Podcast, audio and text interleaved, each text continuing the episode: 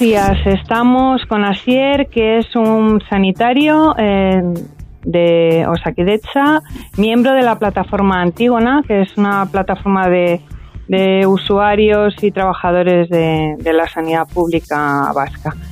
Eh, Asier, eh, vamos a, comentar contigo la crisis en la que nos estamos encontrando en todo el Estado debido a que hay un enfermo una enferma, en este caso contagiada de ébola, eh, entre el personal sanitario que atendió a los dos enfermos repatriados en las semanas eh, anteriores.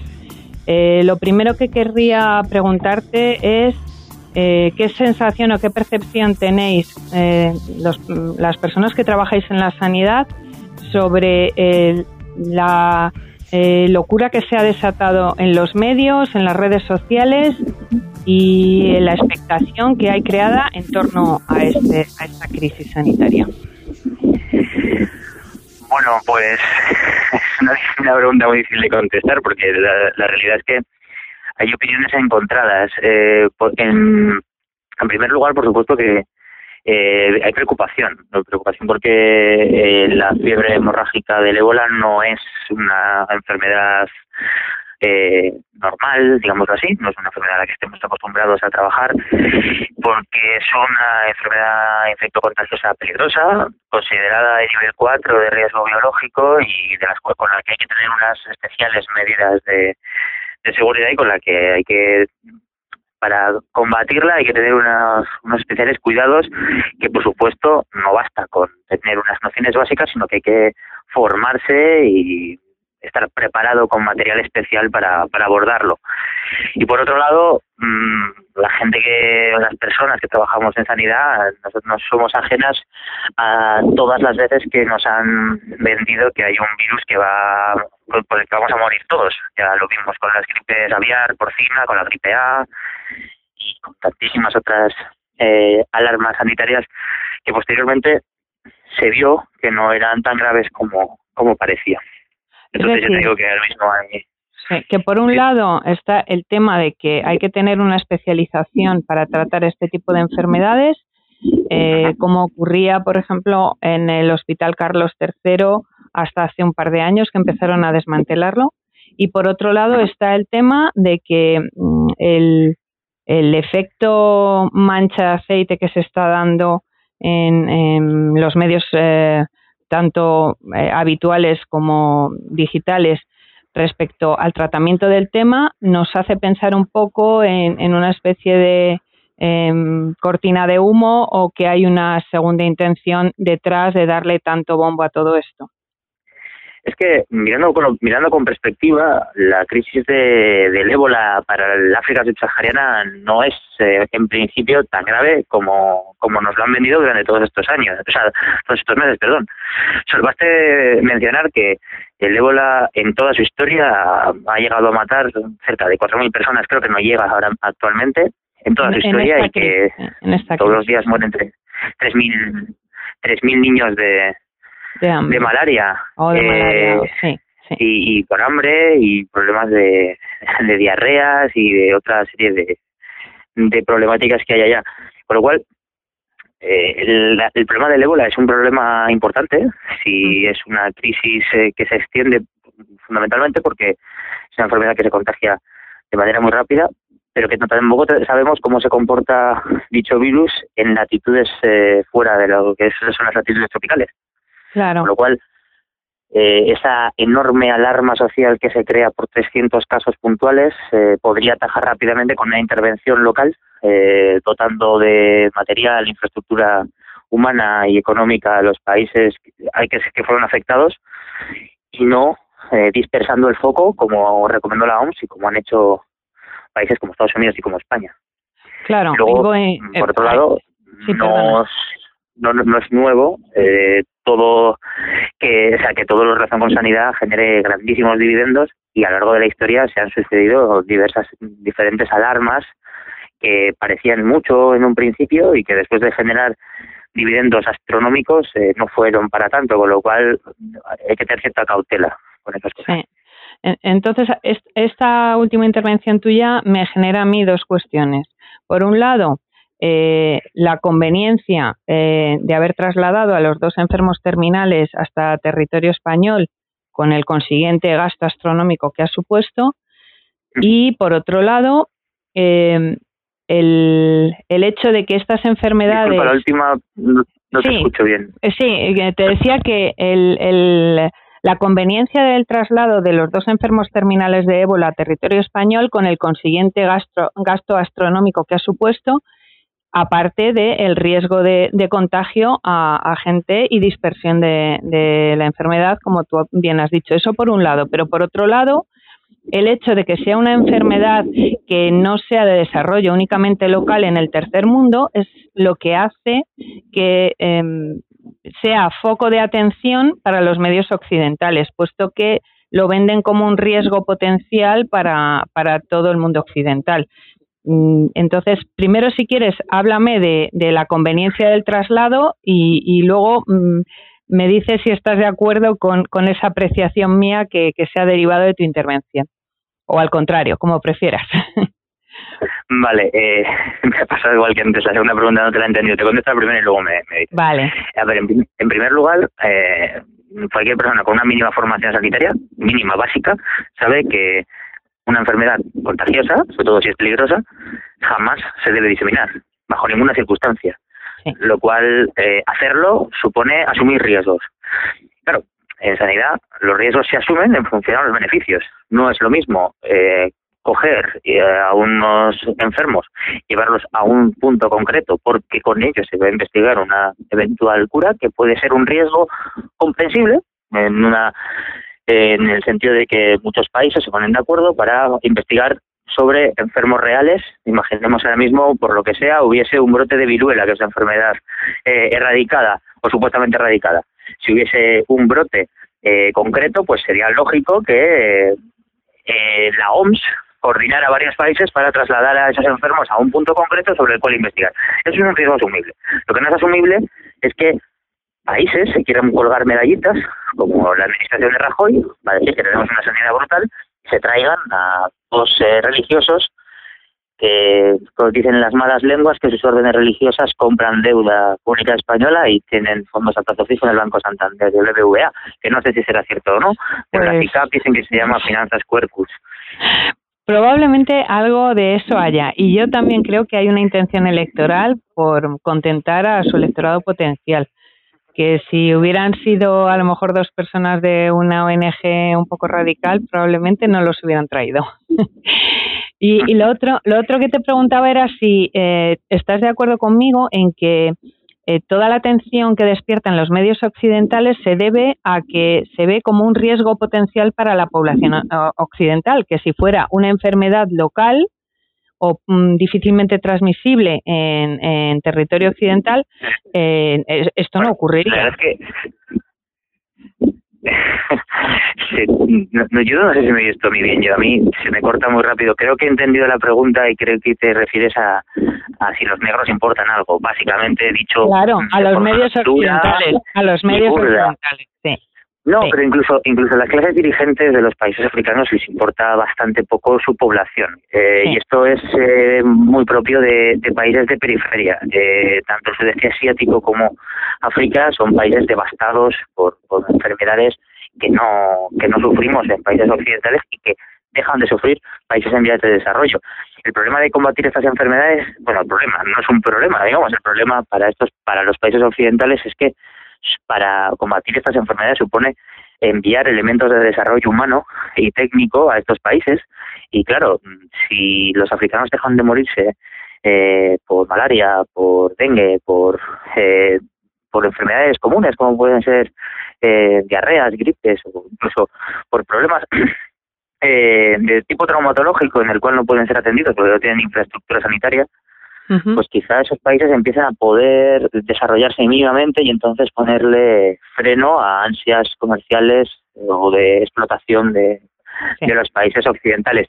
Esto es esto limitarme mucho en, en mis conocimientos, pero es una conclusión básica a la que a la que llegamos muchos de los que trabajamos en esto y, a pocas charlas que vayas prácticamente todas las organizaciones te dicen que África interesan desde la perspectiva sanitaria como laboratorio de cobayas humanas, eh, muchas, algunas. ONGs que operan allí investigan directamente con fármacos. La OMS ha permitido durante esta crisis del ébola a dos laboratorios investigar directamente con, con personas allí, saltándose todos los protocolos eh, posteriores a los estudios de Nuremberg de experimentación humana y saltándose los protocolos de Helsinki de investigación médica, que es algo atroz, pero que se ha permitido, que es una de las grandes los grandes logros de las industrias farmacéuticas durante esta crisis y que prácticamente permite o hace una especie de vacío legal o bajo el consentimiento de las propias oligarquías africanas la incursión brutal de la de la farmaindustria en, África subsahariana, que es el África más pobre. Bueno, esto que nos dices es terrible, pero yo lo comparto contigo. Haciendo una lectura política de, de la actuación de los gobiernos occidentales sobre las crisis de salud de África, eh, yo no puedo por menos que estar de acuerdo contigo. Eh, cambiando un poquito de tema, quería preguntarte ya más concretamente sobre la crisis de, la enfermedad en España. Eh, ¿Tú crees que cuando hace seis días la paciente acudió por primera vez a urgencias con unos síntomas leves, fue adecuado que la enviaran a su casa eh, simplemente tomándose la temperatura dos veces diarias después de que había estado en contacto con los pacientes fallecidos? yo no soy un experto en, epidemiología ni en salud pública y esto alguien digamos con mejor con más conocimientos que yo es quien debe contestar pero a todas luces el hecho de que no se siga una vigilancia estrecha aquellos eh, aquel personal que, está en contacto directo bien sea con el paciente bien sea con, las excretas es, es, es temerario y es negligente tenemos que tener en cuenta perdón tenemos que tener en cuenta que estamos ante un virus que está catalogado con el máximo nivel de riesgo de contagio, o sea, está catalogado con el nivel 4. Que la legislación española del año 89 ya, ya establece protocolos de seguimiento y vigilancia a todo, a todo el personal que, atiende a esas personas y a todo el personal que está en contacto directo con material sensible. Además, la OMS, hace años, tiene unos protocolos establecidos en el que se dice y se asegura que se deben tener unos 21 días de vigilancia estrecha al personal que atiende a, a estos enfermos. Entonces, en primer lugar, uno se, preocupa, uno se pregunta por qué en un caso de tal gravedad se utiliza personal civil no cualificado, eh, no cualificado en el sentido de que no han recibido la formación necesaria para atender a estos pacientes, teniendo la UME, que la tenemos ahí inutilizada, que es el ejército, y que son personal que al que puedes perfectamente seguir durante 21 días los que hagan falta porque la ley así se lo se lo exige en su en su trabajo y por otro lado mmm, si usas personal civil primero no tiene sentido que utilices personal rotativo de la unidad de, personal de UCI y de, y de, y urgencias del Hospital de la Paz en el Carlos III que un día están con el enfermo de ébola y el día siguiente van a trabajan con pacientes en la UCI en el Hospital de la Paz y no, no sigas un control riguroso de los mismos. En el momento en el que aparece una mínima febrícula en un, una persona que ha estado en contacto con una persona eh, sospechosa de tener ébola o, confirmada de tener ébola, como mínimo debe aparecer una alarma en algún sitio que diga que hay que tener una vigilancia estrecha. Y eso no es algo que haya que ser una eminencia para tenerlo presente. Sí, es un poco lo que lo que yo pensaba también. Eh, creo creo que se ha llevado mal desde el principio, mal la repatriación, mal el tratamiento de los pacientes y mal el seguimiento del personal sanitario que ha estado en contacto con ellos. Y claro, la consecuencia de haberlo hecho mal es que nos encontramos como estamos hoy. Eh, es que es que el, el, mayor de los problemas ya no es solo el seguimiento a los pacientes, porque al final el seguimiento, o sea, perdón, el seguimiento a los a los que han, asistido. El problema está en que ya en el, en el primer traslado del, del enfermo Pajares eh, ya hubo mm, fotografías que demostraban que los materiales adecuados, que las medidas que se tomaban no eran las adecuadas, que el personal estaba poco familiarizado con los equipos con los que trabajaba, porque a todas luces había cosas que que saltaban a la vista que no eran lógicas. El mismo avión con el que se, trasladó a estos pacientes nada tenía que ver con los aviones medicalizados que utilizaba Estados Unidos, por mucho que Rajoy y Matu y compañía se pusieran medallitas, era un hospital de Iberia el que le habían dicho 400. Eh, no tiene sentido que el aislamiento se haga a base de cinta de carrocero, como vimos. Eh, existe un blog que pone incluso en duda el blog de un, de un técnico de transporte sanitario que pone incluso en duda eh, el origen de las mascarillas que utilizaron algunos técnicos de transporte sí son sanitarias porque desde luego no se parecen nada a las a las que se utilizan en los casos eh, más graves y creo que un parlamentario ha hecho una pregunta directa esta mañana preguntando si los equipos que son utilizados ah. son de nivel 2 y de nivel 4 ha sido Tony Cantó, sí que bueno no es que me guste él personalmente ni su partido pero pero, la pregunta ha sido pertinente la única que tiene ¿no? ha sido muy pertinente sí. sí. hay veces a, a, sorprendentemente hay gente que a veces la, única neurona que le queda se, se, le activa y hace preguntas coherentes. Pero sí, sí que es cierto que, que al final eh, si es verdad eso, es una, es una negligencia clara y que no basta con una simple dimisión, sino que esto debería tener consecuencias penales, porque eso ya no es solo eh, la salud del personal de asistencia, que ya es grave, sino se pone en riesgo la, salud de la población, Efectivamente. el sistema sanitario, incluso eh, las consecuencias derivadas de una crisis como esta, que también nos afectan en temas como, económicos. O sea, al final esto puede afectar a muchos niveles. Mira, me llega ahora mismo así una comunicación de, de una compañera que trabaja en el Carlos III y me dice que de momento hay una sospecha, una sospecha en urgencias de La Paz y tres sospechas en el Carlos III pendientes de repetir la prueba. Eh, es probable. Y de hecho, lo, lo, probable, lo más probable de todo es que, con la mala información que está facilitando el Ministerio, las alarmas se disparen cada dos por tres porque nos acercamos a un periodo en el que existen resfriados comunes, gripe común, diferentes procesos, sobre todo respiratorios, que producen fiebre moderada o alta, depende del caso, incluso las gripes otoñales suelen ser de fiebre más alta que las estacionales, y que van a crear una alarma social clara, sobre todo en las zonas de Madrid, o si se repiten diversos positivos de ébola, lo que va a saturar el ya bastante saturado sistema sanitario público. Sí. Lo que va a hacer todavía mucho más complicado la gestión de los posibles casos de ébola y sobre todo el, la sostenibilidad de una sanidad pública ya mermadísima por años y años de, de políticas que han ido a, a, destrozar el, el sistema sanitario español que era al menos hasta, hasta 2011, increíblemente el cuarto o quinto mejor del mundo. Sí, porque no, no debemos olvidar que los recortes que se han aplicado en todas las comunidades han sido enormes y en concreto en la Comunidad de Madrid esos recortes han afectado al Hospital Carlos III, que era el centro de referencia de enfermedades tropicales y enfermedades infecciosas graves.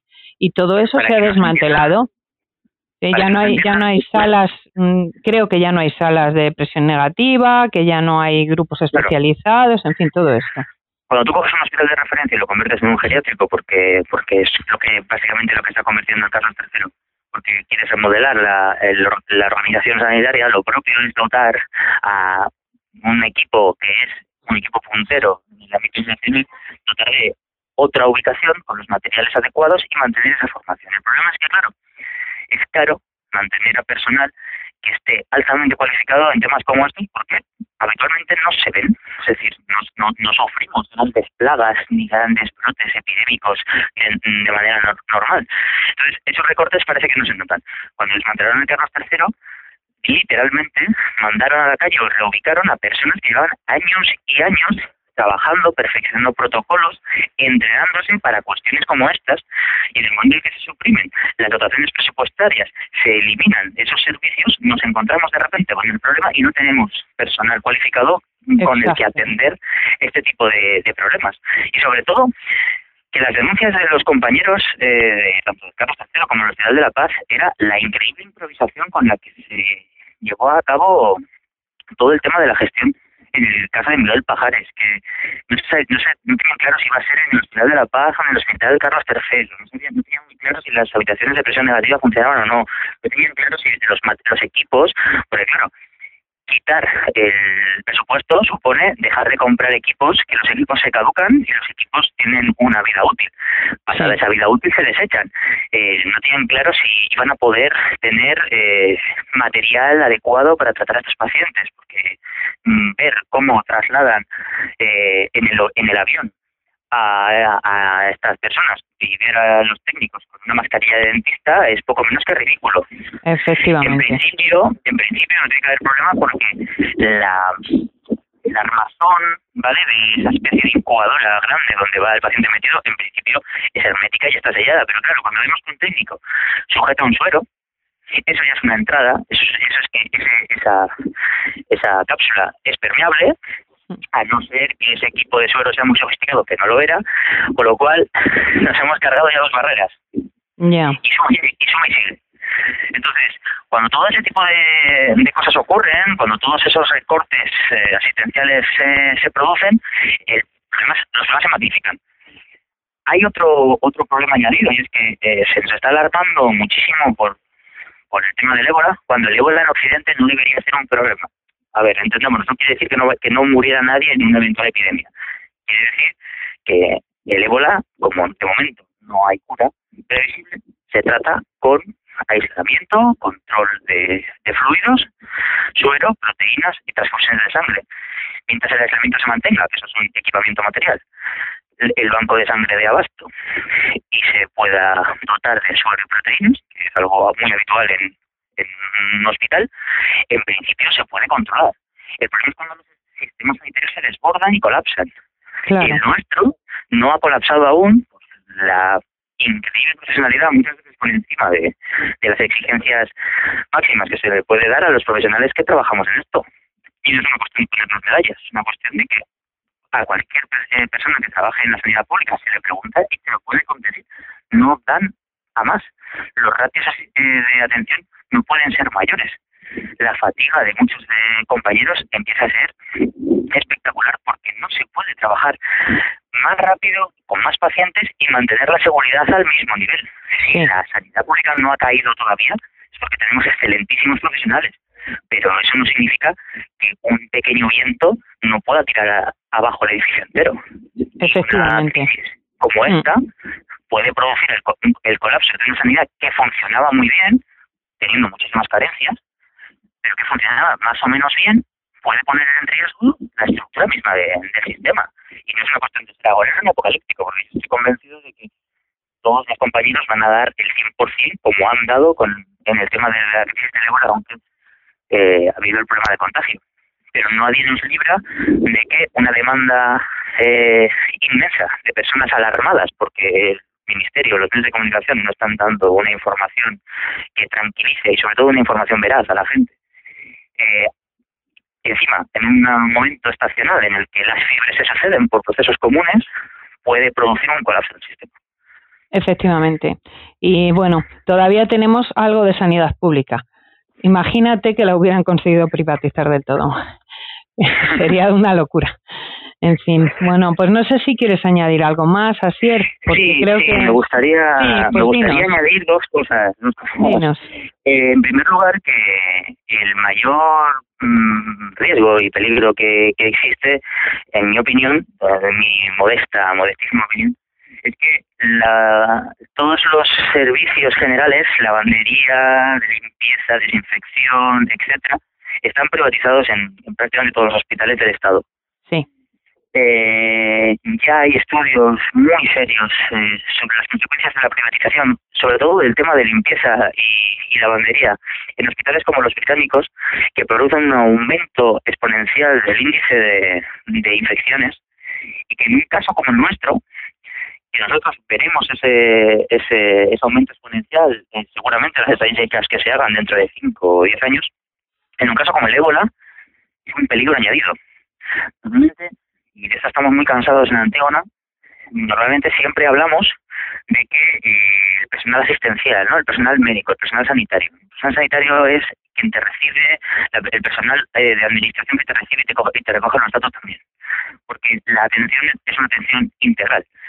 Y, los celadores, las limpiadoras, el personal de cocina, el personal de mantenimiento, todos ellos son, y todas ellas son personal sanitario. Y ya está bien de decir que no, porque todos en equipo son los que permiten que la sanidad funcione. Cuando cae uno se nota y se nota en conjunto. Entonces, basta ya, basta ya, porque tanto el SACHE como el sindicato médico se están aprovechando de que como están aprovechándose de que les aumenten las migajas en las negociaciones colectivas a costa de dejar caer a compañeros y compañeras que se les excluye de la consideración de sanitario. Y ya está bien de seguir fomentando esta especie de tontería en la cual parece que una persona que lleva y trae pacientes, que rasura, que asiste en una operación, que moviliza a los pacientes como son los operadores, una persona que se dedica a cocinar la comida de los de, la, de los pacientes, no son personas eh, asistenciales ni personas sanitarias. ¿Por qué no lo son? Y tienen que tener la misma formación, quizá no la misma en cuanto a grado, pero sí en cuanto a, a importancia, tienen que tener tanta formación como, como los médicos, como las enfermeras, como los fisioterapeutas, como los radiólogos, porque su función también es importante y también es parte del sistema sanitario. Efectivamente. Y en, segundo, lugar, me gustaría añadir que ya sé que estáis en Madrid y que los que vivimos fuera de, de Madrid y, y tenemos las noticias donde todo, todo, todo es Madrid, eh, me gustaría decir que mm, las decisiones que sufre en Madrid se están copiando por, punto por punto en el resto de comunidades y aquí concretamente en Euskadi tampoco nos salvamos. Bueno, eh, todo lo inició Valencia, ¿eh? todo hay que decirlo, que todo empezó en Valencia, que es el agujero negro de la al sanidad. Final el problema de esto es que uno hace un modelo y al final es copiado rápidamente, pero parece que al final todas estas medidas, todo es culpa de Rajoy, todo es culpa de tal, pero las competencias sanitarias están, están transferidas. Eh, los gobiernos autonómicos están haciendo exactamente lo mismo que está haciendo el Ministerio de Sanidad, metiendo la cabeza en el agujero y no queriendo saber del tema. Aquí concretamente tenemos supuestamente dos hospitales de referencia que no están eh, preparados para atender una, una emergencia de este nivel y todo esto no hace más que ponerle una alfombra roja brutal a la especulación sanitaria, porque igual me equivoco, pero antes de fin de año estoy convencido de que algún laboratorio nos venderá una píldora mágica, un suelo mágico, una ampollita que nos va a liberar a todos del ébola y de un montón de cosas y va a generar unos dividendos espectaculares a esa, a esa empresa farmacéutica. Como ya ocurrió con la gripe. Y una cosa que se me está olvidando decir, perdona, que ya vale y tanta mala información que está fomentando el racismo en este país, que mm, el peligro no está en los inmigrantes que se cruzan el Sáhara eh, y, saltan la valla. Mm, perdona por la expresión, pero si cago sangre no cruzo ni África ni salto una valla. Efectivamente. Eh, el problema no está en esa persona que se juega la vida para conseguir un futuro. El problema está en quien tiene dinero para pagarse un avión, irse de un país a otro, que los vuelos a, Sierra Leona y a Nigeria no son precisamente baratos, los que más vuelan no son precisamente eh, de piel oscura, y esos son los mayores, eh, las, personas que más se arriesgan y que más eh, probabilidades tienen de infectarnos a todos. Aquí en Euskadi ya estamos viendo en algunos puntos pintadas como negros igual a ébola o nosotros los vascos primero, cosas que son una alfombra roja para que, empiece a entrar eh, ideología de ultraderecha que fácilmente capte la atención de gente en un momento de crisis. Y todo esto está siendo perfectamente eh, facilitado por una educación o una información eh, que se está metiendo en la población totalmente eh, equivocada y totalmente no sé cuál es la palabra, demagógica, no sé cómo decirlo. yo creo que sectaria, muy sectaria. Sí, sí, sí. Y es de nuevo la lectura política. De nuevo la lectura política. No vale que de repente en Almería, en un control fronterizo, aumenten un montón los controles cuando lo importante está que, que controlen de verdad los aeropuertos. Porque que se sepa, uno de las eh, uno de los de los casos que se vio que había había los que, que viajaron desde Nigeria fue directamente a Dubai y de Dubai aquí también vuela gente los controles tienen que estar en los, en los pasajes de los aviones y, sobre todo de quienes viajan mucho, porque están en contacto con, muchas nacionalidades, pero que viajan mucho a, esos territorios. Entonces, pues, basta ya de demagogia. Sí, creo que tienes razón. Creo que tienes razón en, en los peligros que nos acechan, que no son solo sanitarios. Efectivamente. Sí. Bueno, pues muchísimas gracias, Asier. Ha sido muy interesante, muy interesante hablar contigo. Eh, bueno, desde Antigona y por mi parte, para lo que queráis, aquí estamos desde Euskadi de Ría intentando hacer algo por la sanidad pública. Pues Agur y muchísimas gracias. Un abrazo. Muchísimas gracias a vosotros. Un abrazo.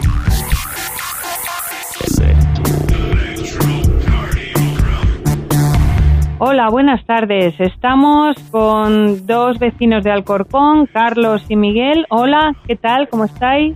¿Qué tal? Buenas tardes. Hola, buenas tardes. ¿Qué tal? Bueno, eh, hemos contactado con ellos porque son, eh, como digo, dos vecinos de Alcorcón, usuarios de la sanidad y del hospital de Alcorcón. Y además, eh, alguno de ellos vive en el mismo barrio que la enfermera afectada por el virus del ébola. Entonces queríamos Queríamos que nos comentaran un poco eh, cómo se ha tomado la población de Alcorcón todo esto y si tienen alguna experiencia directa con el Hospital de Alcorcón en estas horas. Eh, pues, por ejemplo, si quieres, Carlos, empezar. Bueno, pues con mucho gusto. Eh, la verdad es que la población lleva tiempo bastante preocupada con, con, la, con la merma del servicio sanitario público en la ciudad. Eh, los recortes han supuesto pues eh, prolongación en las listas de espera y todos los recortes que está sufriendo pues prácticamente eh, toda la sociedad. Pero además esto pues la emergencia de, un caso de, ébola en nuestro municipio pues ha venido a, agravar esta situación y a, y a traer mayor inquietud lógicamente. Y tú Miguel qué nos cuentas bueno, pues yo vivo también, vivo cerquita de, del, hospital de Alcorcón y bueno, la verdad es que es eh, la conversación del orden del día, ¿no? Eh, cuando vas al panadero o cuando vas al frutero, pues es lo que te están diciendo. Y sobre todo hay muchísima preocupación, porque sobre todo, más que nada, no, no hay información por parte de las autoridades y yo creo que en este caso el propio ayuntamiento de Alcorcón, que incluso creo que el propio alcalde es miembro de la del, patronato de la fundación. O sea que sí que hay preocupación, sobre todo por un tema de desconocimiento, principalmente. Es decir, que la población de Alcorcón, vosotros la veis eh, preocupada por las consecuencias que pueda tener para su salud, ¿verdad? Yo creo que la preocupación viene de, la falta de información. Eh, la, falta de información provoca, pues eso, y, eh, miedo, inseguridad en, el ciudadano porque como ayer además ha habido una rueda de prensa que muy lejos de aclarar la situación, la ministra de Sanidad, pues lo que ha hecho ha sido arrojar más, más tinieblas sobre una cosa que ya se presentaba bastante oscura, pues resulta que a nivel autonómico y a nivel municipal, pues pasa exactamente lo mismo. Hay una falta total de, información por parte de los responsables, como dice Miguel, el, el Ayuntamiento de Alcorcón forma parte del patronato de la Fundación universitaria del hospital y, y la verdad es que eh, este es el momento, 24 horas después de, de, una tensión importante, en la que la población no, no, ha sido informada oficialmente de qué está pasando, de dónde, de, de dónde vive la persona que ahora mismo está diagnosticada, que es el primer caso en Europa y, fuera de África, y resulta pues que no sabemos si nos la hemos encontrado en el ascensor o si es una persona que vive cerca de nosotros o si compra en los mismos comercios que nosotros, porque la verdad la situación es inquietante ante, ante la magnitud de, de, de, incongruencias y de, y de falta de, y de falta de, de, atención por parte de las autoridades. Pero, eh, ¿sabéis en qué barrio vive? Eso sí lo sabéis. Parece ser que se ha corrido el rumor de que vive en San José de Valdez, que es el barrio en el que vivo yo, pero, pero yo no tengo constancia de eso y la verdad es que yo lo conozco a título de rumor, pero no, no ha sido confirmado por ninguna autoridad competente. ¿Y eh, alguno de vosotros sabe si el hospital está funcionando normalmente desde ayer? Podéis contestar cualquiera de los dos, el que queráis. Sí, disculpadme porque os oigo un poquito. Eh, sí, decía Miguel, perdona, decía Miguel que si tenéis noticia de si el hospital de Alcorcón está funcionando normalmente desde ayer. Bueno, eh, eh, empiezo yo si quieres, porque yo ayer casualmente estaba citado para una prueba que llevo más de un año esperando en la lista de espera y me citaron ayer a la una y media, después de un año, y qué casualidad que luego por la tarde me entero de, lo que está ocurriendo. Y entonces, pues claro, ante esa situación, yo pensé que lo prudente era no, sería no asistir a, esa cita. Entonces llamé al hospital y, y, no darme ninguna explicación. Me dijeron que bueno, que, estaban con normalidad, pero la persona que me lo dijo, la verdad es que tenía, tenía pinta de no estar nada normal. Y, basta que luego apareciera la ministra en televisión para que ella me convenciera de que, de que la situación no ofrecía garantía ninguna a cualquier persona que estuviera por allí cerca. Entonces, esta mañana he vuelto a llamar, he vuelto a llamar y me han confirmado una, una nueva cita para el mes de noviembre, pero bueno, mm, la verdad es que la situación no es normal la del hospital, yo creo. Ahí creo que hay trabajadores que se han negado a, realizar servicios y que la gente está intranquila porque porque no están suficiente, no se consideran suficientemente informadas y suficientemente protegidas. Claro. ¿Y, tú, Miguel, tienes noticia de lo que está ocurriendo en el hospital? Bueno, pues mm, yo la verdad es que conozco a algunas de las personas que trabajan ahí, eh, que son o bien celadores o bien eh, que son ATS o son, eh, bueno, enfermeros y tal, y efectivamente lo que nos dicen que sí que sí que se está trabajando con cierta normalidad, pero sobre todo lo que están lo que están diciendo es igual lo que lo que he comentado antes, una una falta de información, porque, mm, bueno, habrán cumplido el protocolo a la hora de, de, cuando, cuando vieron el tema mm, del caso del ébola y tal, pero es que resulta que la mayoría de la gente no saben absolutamente nada. Entonces, si te encuentras con un enfermo por la puerta, ¿cómo, cómo la atiendes? ¿O mm, quién la atiende? ¿Tienes que llevar mascarillas? ¿Le puedes tocar? Claro, claro. Por ahí, por ahí van un poquito los tiros y te digo porque son gente que, que conozco, gente que además el WhatsApp hoy por lo menos, como en Alcorcón, pues por mucho nos conocemos, pues pues las informaciones se van cruzando. Entonces la gente, claro que hay preocupación, claro que hay muchísima preocupación y yo creo que sigue insistiendo con el tema de falta de información a los propios trabajadores, porque no saben cómo actuar, cómo, cómo, cómo dirigirse ante una persona que, que en principio parece ser que puede ser normal, que, que no tiene ningún problema, pero luego Claro, porque no, no se puede descartar que haya más casos, puesto que esta paciente ha podido estar en contacto con gente a la que haya contagiado. En estos seis días en los que em, empezó con los síntomas leves y ha estado haciendo vida normal. Que sí, que sí, que sí. Y además, bueno, ya te digo, la, el, hospital de aquí de Alcorcón, pues, pues también, efectivamente, claro que tiene muchísimo movimiento y, jolines, y encima es una profesional que sinceramente también te voy a decir que mm, hay que dar gracias a, a, los propios profesionales, a los propios a la propia gente que está trabajando en el hospital, porque la verdad es que están cumpliendo fenomenal y gracias a ellos están saliendo las cosas. Pero vamos, con una cantidad de recortes mm, que están teniendo, pues la verdad es que, en fin, pero bueno, sobre todo falta de información. Falta de información. falta de cómo, cómo tratar, cómo tratar a las personas que te viven. No lo saben. Sí, que, que las autoridades deberían eh, tener esa responsabilidad de tener a la gente que puede en un momento dado tener contacto con, con un posible paciente, eh, cómo tratarlo. Sí, lo que dices tiene mucho sentido. Y otra pregunta que quería haceros es si en Alcorcón se ha notado cuando han hecho el traslado de la paciente al Carlos III. ¿Ha habido algún tipo de dispositivo especial? ¿Os habéis enterado? No, yo he visto el un informativo esta mañana porque parece ser que el traslado fue al norte de madrugada ya y sí, he visto una caravana desde luego inusualmente, inusualmente nutrida de vehículos de emergencia, pero pero no, yo creo que no han producido ningún ningún ningún trastorno a, la ciudadanía ni, ni creo que haya generado ningún ninguna alarma porque bueno me imagino que a esas horas poca gente poca gente se habrá enterado. hay una cosa que, que desde luego sí que aumenta la intranquilidad y es la falta, como, como estamos comentando, la falta de información eh, fiable.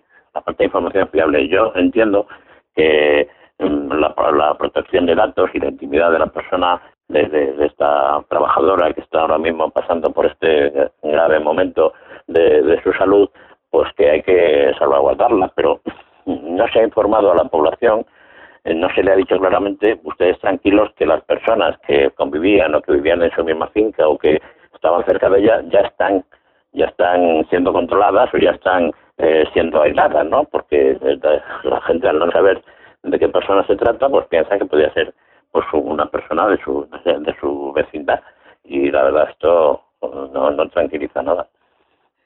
En fin, eh, pues creo que nos lo dejáis bastante claro. Yo mm, eh, quiero transmitir la idea principal de todo lo que nos habéis dicho y es que los ciudadanos que habitáis Alcorcón, los vecinos de Alcorcón, eh, lo que demandáis es una información por parte de las autoridades clara y, que el personal sanitario del hospital eh, esté formado para poder hacer frente a nuevos casos que no son descartables.